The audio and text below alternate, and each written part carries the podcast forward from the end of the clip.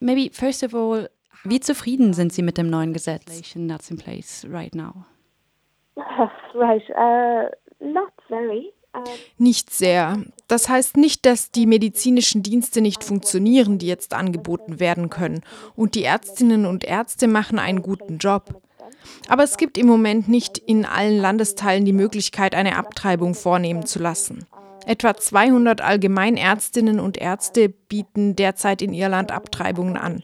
200 von insgesamt 2500, also weniger als 10 Prozent. Und neun frauenärztliche Kliniken führen ebenfalls Abtreibungen durch, also auch nicht alle. Das bedeutet, dass viele Frauen, vor allem im ländlichen Raum, nach wie vor keinen Zugang zu Abtreibungen haben. Das liegt nicht an der Gesetzgebung an sich, sondern an der Frage, welche Ärzte und Krankenhäuser sich entscheiden, diese Dienste anzubieten. Die Gesetzgebung schließt aber dennoch viele Betroffene aus. Eines dieser Probleme in der Gesetzgebung ist die Frist, innerhalb derer Abtreibungen durchgeführt werden können. Ein anderes die vorgeschriebene Wartezeit für Frauen, die abtreiben wollen. Und dann ist da noch der Ausschluss bestimmter Begründungen für einen Abbruch. Die Diagnose schwere fötale Schädigung reicht beispielsweise nicht aus, um eine Abtreibung zu bekommen. Dafür muss eine tödlich verlaufende fötale Schädigung vorliegen. Nach der zwölften Schwangerschaftswoche sind Abtreibungen zudem nur noch erlaubt, wenn eine Gefährdung der Gesundheit oder des Lebens der Schwangeren vorliegt oder eben eine tödlich verlaufende fötale Schädigung. Und die Gesetzgebung erlaubt den Ärzten die Verweigerung einer Abtreibung aus Gewissensgründen. Das ist jetzt noch kein Problem, weil diese Ärztinnen und Ärzte im Moment einfach gar keine Abtreibungen anbieten. Aber das Gesetz erlaubt eben, eine medizinische Dienstleistung zu verweigern.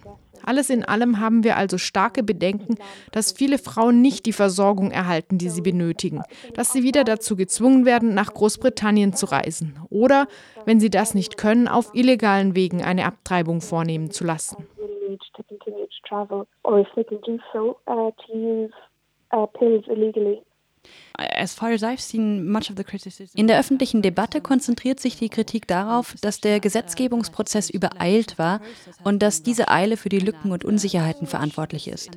Würden Sie dieser Einschätzung zustimmen? That produced this situation. Do you agree with that? To some extent, yes. I mean, the Minister for Health set the deadline of January as the, you know, the, the, the deadline from which services would have to be. Zu einem gewissen Teil, ja. Der Gesundheitsminister hat die Frist auf den 1. Januar festgelegt. Bis dahin mussten alle medizinischen Leistungen verfügbar sein. Das war eine politische Entscheidung. Das hat die Dinge in der parlamentarischen Debatte sehr erschwert. Das Referendum war im Mai, die Verfassung konnte aber erst im August geändert werden, weil am obersten Gericht noch Klagen gegen eine Änderung anhängig waren. Deshalb gab es nur sehr wenig Zeit, um die neue Gesetzgebung ausführlich zu diskutieren. Und innerhalb dieser kurzen Zeitspanne mussten dann mehrere Dinge gleichzeitig passieren. Das Gesetz musste diskutiert werden, dann brauchte man einen Leitfaden, wie die Ärzte und Kliniken das Gesetz umsetzen sollen, und natürlich mussten auch Medikamente zugelassen werden, die zuvor verboten waren. Das alles hat dann dazu geführt, dass, als der Dezember näher rückte, es praktisch unmöglich war, noch größere Änderungen am Gesetz zu erreichen. Nur um das klarzustellen, wir hatten schon akzeptiert, dass sich die Grundlagen des Zugangs zu Abtreibungen nicht ändern ließen. Die Regierung hatte ja bereits vor dem Referendum eine Gesetzesvorlage veröffentlicht. Aber wir hatten gedacht, dass wir noch Änderungen erzielen können, die zumindest sicherstellen, dass die Regelungen so gut wie möglich funktionieren. Aber im Großen und Ganzen hat sich das Ministerium geweigert, irgendwelche Änderungen einzufügen. Es gibt also, ich würde nicht sagen Schlupflöcher, aber Defizite, die auf jeden Fall hätten vermieden werden können, wenn es mehr Zeit gegeben hätte. Was also jetzt passiert, ist, dass Ärztinnen und Ärzte das Beste aus dem machen müssen, was vorliegt. Und die Gesetzgebung wird dann hoffentlich in etwa zwei Jahren noch einmal unter den Gesichtspunkten der Menschenrechte und der Wirksamkeit überprüft. And then the legislation will come up for a sort of human rights, well, hopefully a human rights-based review um, of its effectiveness in about three years. Eine Sache wurde jetzt besonders heftig diskutiert, nämlich die Einführung von Sperrzonen für Proteste vor Arztpraxen und Krankenhäusern, die Abtreibungen durchführen. Da scheint es einen Konsens zu geben, solche Zonen einzuführen. Könnten Sie noch etwas mehr über die Einführung sagen? Process that is now um, starting to include this. Yeah, so the first thing I would say is that, you know, the exclusion zone issue isn't a priority as such. There have been, should we say, some, some anti-choice actions um, in. Die Einführung solcher Sperrzonen hat eigentlich keine Priorität im Moment. Es gab, wie soll ich sagen, einige Anti-Abtreibungsaktionen in Drogheda und Galway und eine landesweite Aktion wird für das Wochenende angekündigt. Aber diese Proteste wurden von sehr randständigen Personen innerhalb der irischen Anti-Abtreibungsszene organisiert, die ohnehin schon klein ist und sehr von ihren Verbindungen in die internationale Szene abhängig ist. Ich will deshalb nicht die Größe oder die Aktion solcher Gruppen überschätzen. Die Anti-Abtreibungsgruppen, die während des Referendums Wahlkampf gemacht haben, waren daran beispielsweise gar nicht beteiligt. Nichtsdestotrotz wäre es sehr einfach gewesen, eine entsprechende Regelung für Sperrzonen in das Gesetz mit aufzunehmen. Es gibt einen Konsens darüber, dass so etwas eingeführt werden kann. Der Gesundheitsminister hat bis jetzt noch keinen Gesetzesvorschlag vorgelegt. Wir wissen also noch gar nicht, in welchem Zeitraum das Gesetz geändert werden könnte.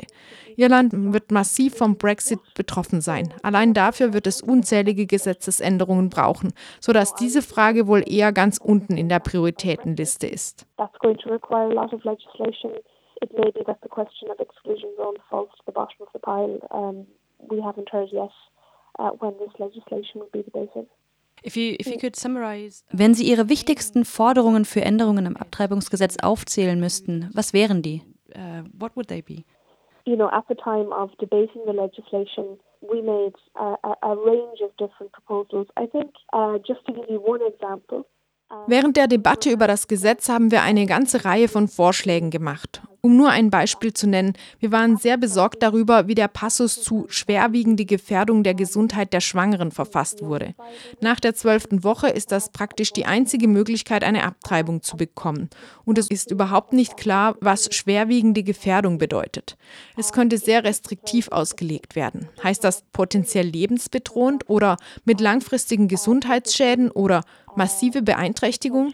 Das wissen wir nicht. Im Gesetz ist das nirgends definiert. Und das Gesetz besagt, dass eine Abtreibung auf dieser Grundlage nur dann erlaubt ist, wenn sie dieses Risiko für die Gesundheit der Frau de facto eliminiert und nicht einfach nur reduziert. Eine größere Frage ist noch, inwieweit schwangere Frauen nicht gewollte medizinische Eingriffe verweigern können. Der alte Verfassungszusatz, der jetzt entfernt wurde, betraf ja nicht nur Abtreibungen, sondern die Schwangerschaft insgesamt und damit auch alle anderen medizinischen Maßnahmen während einer Schwangerschaft und es wurden keine Schritte unternommen, um das Gesetz im Sinne der Autonomie von Schwangeren zu verändern. Als drittes Problem haben wir die mangelnde Klarheit darüber, was passiert, wenn ein Arzt oder eine Ärztin einer Patientin eine Abtreibung aus Gewissensgründen verweigert und sie auch nicht an einen Kollegen überweist. Das wird durch die Gesetzgebung zwar verlangt, es gibt aber keine Regelung, was bei einer Weigerung des Arztes passiert. Allgemeiner gibt es auch ein Problem, wenn die Möglichkeiten für eine Abtreibung so über das Land verstreut bleiben, wie es momentan der Fall ist. Dann haben wir ein Menschenrechtsproblem. Nur um das klarzustellen. Es gibt nach wie vor einige ländliche Grafschaften, in denen es keine Ärztinnen und Ärzte gibt, die Abtreibungen vornehmen, oder keine in den größeren Städten. In einigen Grafschaften bieten auch die Frauenkliniken keine Abbrüche an, zum Beispiel in meiner Heimatregion Kerry. Das heißt, dass Frauen, die einen Schwangerschaftsabbruch nach der neunten Woche haben wollen, nach Cork oder Waterford fahren müssen.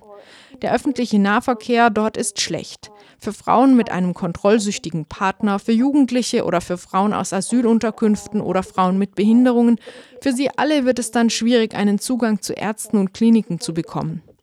Ich will damit nicht sagen, dass es so schwierig ist wie bisher, als die Frauen nach England reisen mussten.